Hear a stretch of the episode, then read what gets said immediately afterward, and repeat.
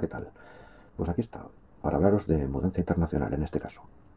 Bueno, ya sabéis que una mudanza ya de por sí es, muy complicada y siempre implica perder cosas, eh, es un descontrol, la casa patas arriba, es muchísimo estrés, dolores de espalda, dolores de cabeza, dolores de todo tipo. Eh, mi recomendación es que lo podéis hacer de la siguiente manera, ¿vale?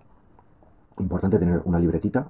Yo utilizaba una libretita porque, bueno, ya te digo, me toca hacer muchas mudanzas estos últimos años y, y yo lo hago de la siguiente manera. Es tener una libreta, ¿vale? O bueno, si quieres tomar notas en el móvil, pero casi mejor una libreta porque es más visual. Tienes que andar con el móvil para aquí, para arriba, para abajo, que se te puede caer y estropearle. Y otro problema más antes de venir para acá. Pues eh, muy sencillo, ¿vale? Eh, tener una, libreta donde vas a ir apuntando eh, el número de caja y qué es lo que tiene cada caja, a grandes rasgos, ¿vale? No hace falta poner, pues tengo un lapicero rojo, un azul, uno verde, una caja de grandes rasgos, ¿vale? Bueno, utensilios de cocina, por ejemplo, ¿vale? En una caja. Otra caja, pues yo qué sé, eh, tengo videojuegos, ¿vale? Otra caja, pues tengo una impresora. Otra caja, o bueno, si tienes varias cosas, a veces son cosas pequeñas, yo qué sé, juguetes de los niños y, y yo qué sé, y lapicero de colores. Bueno, pues ya sé que esa caja tiene eso, ¿vale? La caja número 2, por ejemplo. Y otra cosa muy importante es pesar cada caja. Os va a parecer una, cosa absurda, pero a mí me salvó la vida. Porque al saber lo que pesa cada caja, tú sabes el total de la mudanza, de los kilos que vas a llevar y, eh, y, sabes, tienes controlado qué va en cada caja, ¿vale? Cuando uno tiene tantas cajas es una locura. Yo en mi caso somos muchos en casa y, bueno, las, las que me toca hacer siempre las hago ya de esa manera porque para evitarme todo este tipo de problemas.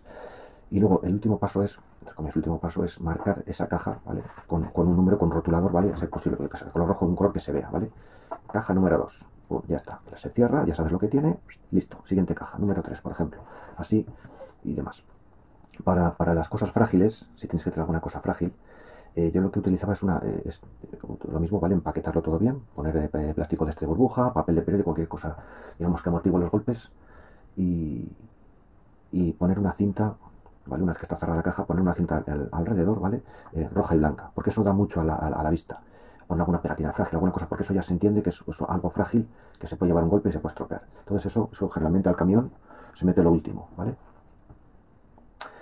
Eh, ¿Qué más cosas? Bueno, las cajas no las haces muy grandes, porque las, cajas, las cajas cuando hay que mover muchas cajas y son muy grandes, eh, se, llenan, se llenan hasta arriba, pesan mucho, y cuando llevas dos, bien cuando llevas 85 cajas, pues ya la, espalda te dice basta, ¿vale? Y te puede ser que te pegan un crack y caigas.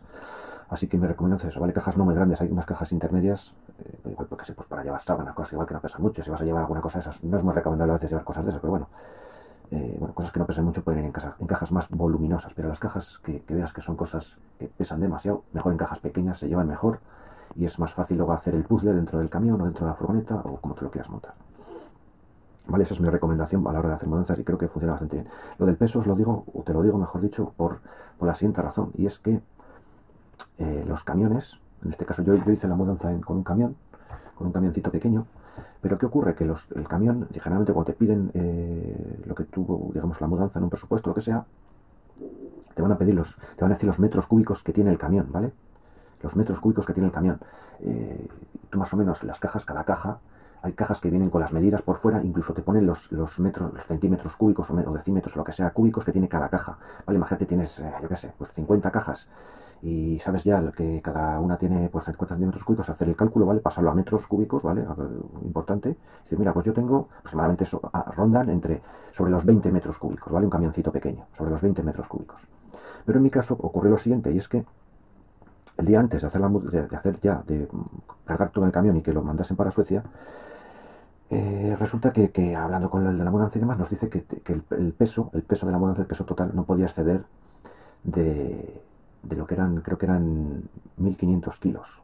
Creo que eran 1500 kilos, sí. O sea, perdón, no podía exceder de 1000 kilos. Nosotros teníamos 1500 kilos.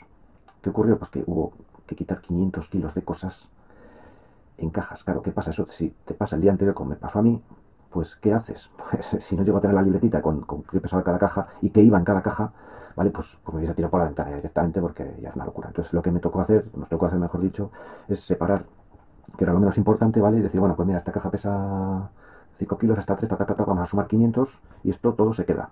Y buscar pues la caja número 5, la 14, la 25, la 83, la, y así yo, yo calculo, yo calculo más o menos, yo llegué a hacer, claro, no todas eran cajas grandes, había también cajas pequeñitas, ¿no? Pero ya me, yo ya me sabía el truco, entonces prefería hacer más cajas más pequeñas que no cajas muy grandes. ¿vale? Luego, pues yo que sé, una bici, pues es otro bulto, ¿vale? Lo tienes que, yo le pongo una pegatinita o un algo, tal, ¿vale? Pues tal, todo esto, todo, porque luego, claro, cuando llega la mudanza esa es otra, tienes que revisar que todo esté bien, vete a saber si pas, faltan cajas, falta no sé qué, falta...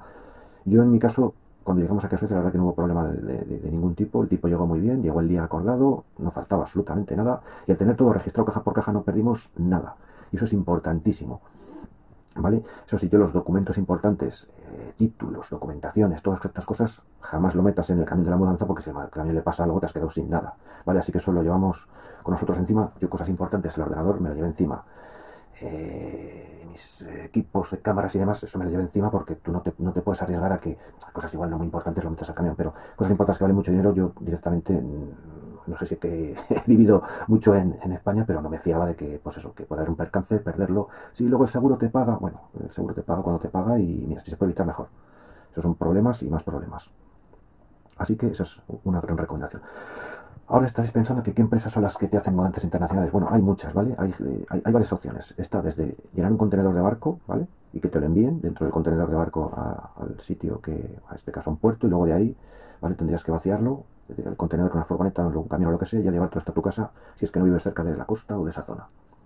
Hay otra opción que es el contratar un camión, que yo es como lo, como lo hice yo, ¿vale? Un camioncito, una empresa de transportes, ¿vale? que nos hizo la mudanza. Eh, en España las mudanzas rondaban de entre 6.000 a 12.000 euros. Hay algunas que te pedían hasta más, ¿vale? Son salvajadas. Son salvajadas de dinero que por ese dinero digo, mira, he hecho una cerilla y, tardo menos en hacer la mudanza.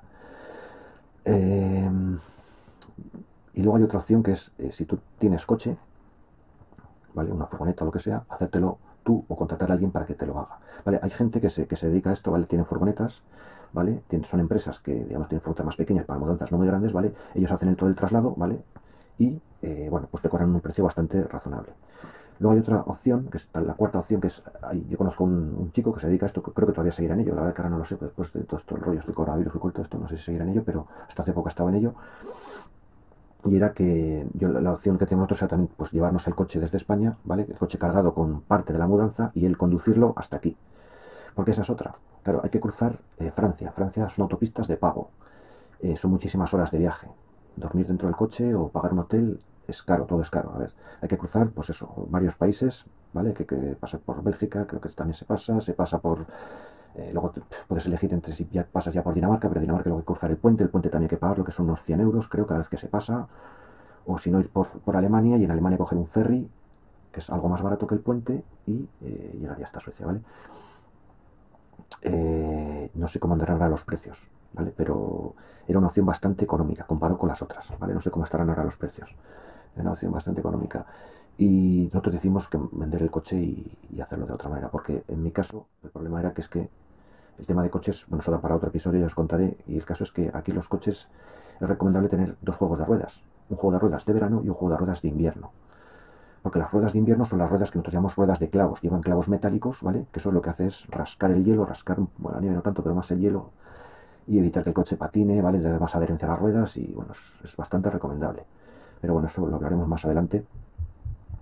Y, ya para no, para eh, alejarme mucho del tema que es las mudanzas, eh, lo que iba. Eh, yo en mi caso, la opción más barata, ¿vale? Las, es un camioncito, lo que yo encontré, y los contenedores tampoco, tampoco están mal hechos, pero claro, hay que hablar con la empresa y que son más trámites tal vez. Y algunas eh, con particulares no quieren trabajar, ¿vale? Porque a nosotros nos decían que, porque si fuera con empresas sí, pero eh, el contenedor es bastante económico, pero muchas veces no quieren trabajar con particulares, ¿vale? Eso que lo sepáis. Es un poquito más complicado. Y el camión, nosotros contactamos con una empresa de Rumanía, ¿vale? Una empresa de Rumanía que, que, era como tres veces menos del que nos pedían en, en España para el mismo trabajo y para el mismo todo. Ellos lo bueno que tienen que es que trabajan mucho en España, entonces aprovechan a alguien, a un conductor que tienen ya en España, de los viajes que hacen de Rumanía hasta España, y él recoge las cosas, hace el viaje de vuelta hasta Suecia y de ahí baja a Rumanía otra vez. Entonces también se abarata un poco, ¿vale? Si tenéis a alguien, digo Rumanía porque entonces en este caso teníamos un, familiar que es rumano y nos hizo, nos hizo el favor de, hablar con ellos y tal, que se puede hablar con ellos en inglés, vamos, no hay ningún problema, ¿vale? Pero eh, conocimos la empresa por, por, esa, por esa razón, ¿vale? Trabajaron muy bien, ninguna pega, la verdad que todo a tiempo, no faltó nada, no hubo ningún problema. El único problema es que, lo que hablamos, Nosotros contamos con, volumen, con un volumen de lo que es el remolque, y claro, hay que acordaros bien que es volumen y peso, y peso de todo lo que vais a, enviar, porque puede ser que, el camión sea muy grande, en este caso a nosotros sobra mucho espacio, pero claro, el, peso no se puede pasar porque si lo paran y lo pesan, la multa es importante, y la multa la tiene que pagar el cliente, que en este caso vas a ser tú. Así que en Francia paran bastante, los camiones los pesan y tal, y bueno, no queríamos alargar, así que nosotros tenemos, parte de las cosas han quedado en España, y poco a poco pues alguna cosa te vas trayendo y otros dicen, mira, esto no me ha valido para nada, pues me acaba regalando, ganando. Así que bueno, pues hasta aquí el, episodio de hoy y creo que el siguiente vamos a hablar de, lo que hablamos antes, del tema del coche, ¿no? De enviar el coche, de quedarte el coche, qué, opciones hay, qué, requisitos hay y qué opciones para comprar aquí un coche es, importante saberlo porque creo que aquí es importante tener un vehículo, ¿no? Es complicado y tal. Y a contar todos los pormenores, ¿vale? Del coche, que eso da para, un episodio bastante largo. Así que nos vemos.